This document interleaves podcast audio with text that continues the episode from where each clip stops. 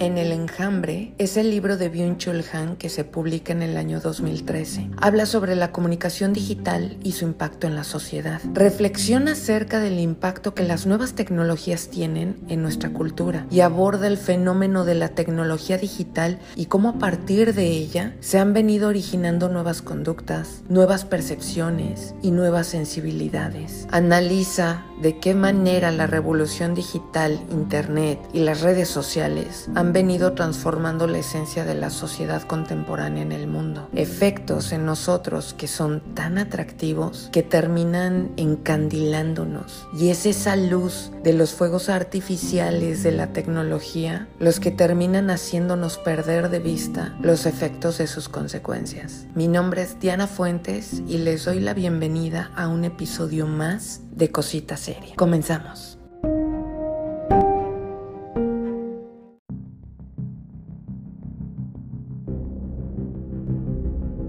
Byung-Chul Han argumenta que el respeto es crucial para construir lo público. Se necesita un contacto con el otro y una mirada distanciada tanto en el espacio como en lo mental. Sin embargo, esta actitud ha sido relegada en la era digital. Él hace referencia a la sociedad del espectáculo de Guy Debord, quien fue un filósofo y escritor y fue uno de los principales teóricos de la corriente conocida como situacionismo. Su obra más influyente es La sociedad del espectáculo, que ojo, fue publicada por primera vez en 1967. Describe una sociedad sin distancia. Hoy la comunicación digital rompe con las distancias físicas y geográficas, pero también mentales. En lugar de respeto, se ha adoptado la noción de espectáculo, especialmente en redes sociales donde se expone de manera casi pornográfica la intimidad y privacidad de las personas. La comunicación digital separa el mensaje del mensajero, permitiendo prescindir de la presencia física del emisor. Y esto conduce a que el mensajero, alejado del mensaje, se vuelva anónimo, lo cual es característico de las redes sociales. Por lo que además de ser una sociedad del espectáculo, la actualidad se caracteriza por ser una sociedad del escándalo. Las redes sociales se vuelven un espacio donde el anonimato y la exposición de mensajes emocionales inmediatos prevalecen. Las redes sociales experimentan olas de indignación que se movilizan sí de manera efectiva, pero la fluidez es volátil y contribuye a la construcción de discursos que acaban siendo efímeros y se quedan perdidos en el espacio público. La sociedad de la indignación tiende a carecer de consistencia y actitud para construir diálogo y un futuro sostenible. A pesar de que la indignación puede amenazar al poder, su energía raramente se traduce en acciones públicas concretas. La consistencia de la indignación se disuelve en mera emoción y no llega a una acción transformadora transformadora.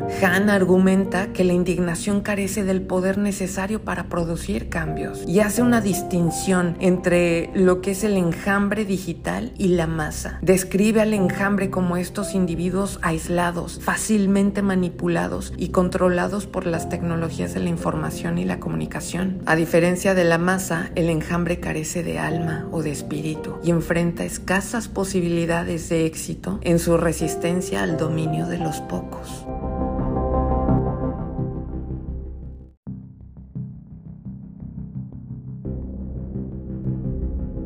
El individuo en la era digital es representado como el Homo digitalis. Busca ser alguien en el enjambre digital y este enjambre es una unión provisional y fugaz de individuos que se exponen y visibilizan en los medios digitales. A diferencia de la masa tradicional, el enjambre carece de solidez y ambición de poder. Solo se centra en la indignación, sin un discurso común. Los individuos en el enjambre son seres solitarios dentro de un conjunto. Los medios digitales como Internet y las redes sociales sociales han transformado la comunicación. Existe una eliminación de la representación y la mediación, lo que marca el fin de una época en la que las fuentes oficiales de información solían ser más prominentes. La comunicación en línea se vuelve más superficial y vulgar debido a la falta de filtros y a la rapidez con la que la información se transmite. Las redes horizontales de información desmediatizan la comunicación de manera inédita y están afectando directamente al poder del periodismo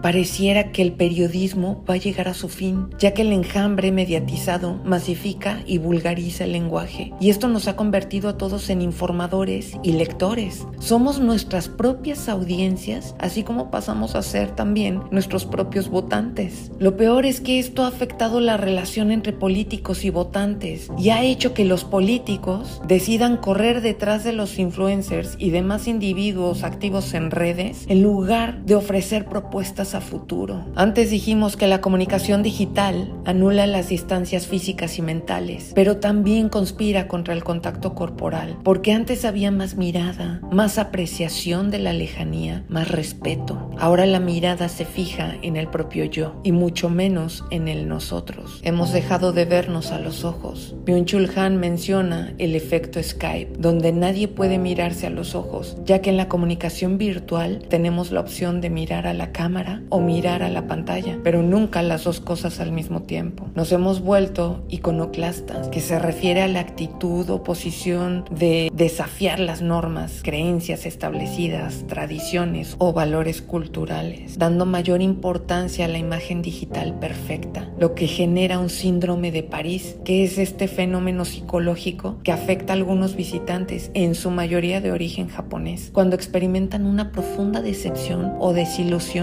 después de visitar la ciudad de París en Francia. Y las causas de este síndrome se relacionan con la idealización romántica que es ampliamente difundida en la cultura popular y en los medios. Algo así nos está sucediendo. La imagen se ha vuelto nuestro ídolo y la pantalla nuestro templo. Y como todo ídolo, debe ser perfecto. La imagen debe ser perfecta, sin fallas. Nos encontramos entonces frente a una imagen digital que siempre buscamos perfeccionar, sin sombras, sin rugosidad. La imagen con los filtros se vuelve nuestra realidad y enfrentados a la realidad comenzamos a preferir volver a la imagen porque la realidad que vemos es defectuosa y la imagen en el teléfono simplemente es perfecta.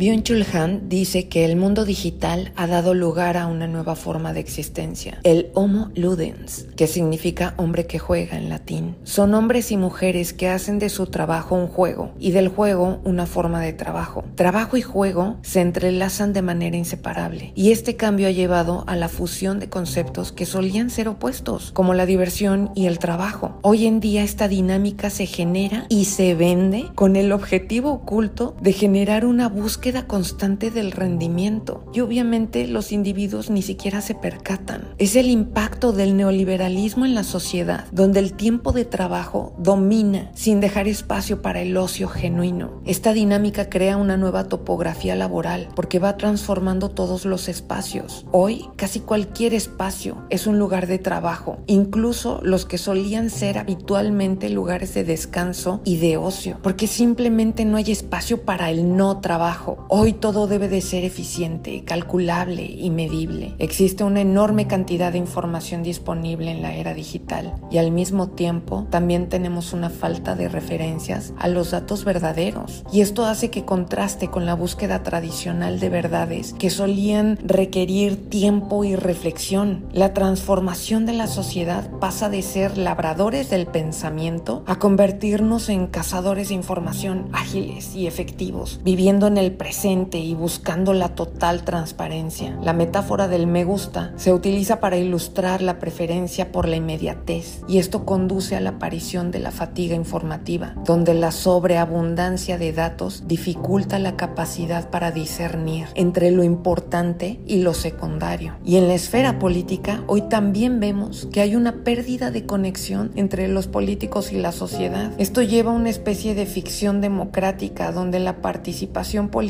se reduce solamente a dar clics, casi como si el proceso político fuese igual al acto de comprar bienes y servicios. Y hoy los políticos acaban siendo un mero producto comercial que apruebas o no, que compras o no. Y para ir cerrando este episodio, ¿sabes lo que es un panóptico? Es un tipo de prisión que en el siglo XVIII fue diseñada de tal manera que un solo guardia podía observar a todos los prisioneros, sin que estos pudiesen saber si estaban estaban siendo observados en un momento dado. Este diseño buscaba la vigilancia total y la autovigilancia, creando un ambiente en el que las personas actúan como si estuvieran siendo constantemente observadas, lo que en teoría fomenta el comportamiento disciplinado. Bueno, pues hoy existe la noción del panóptico digital, un sistema de control basado en perfiles, datos personales y decisiones de consumo. Este nuevo panóptico pretende ir más allá porque busca controlar no solo los cuerpos, sino también el pensamiento. La disponibilidad masiva de datos ha vuelto obsoleta la pregunta del por qué la conducta de una persona. Hoy es posible describir y modificar comportamientos mediante el uso del poder psicopolítico totalitario.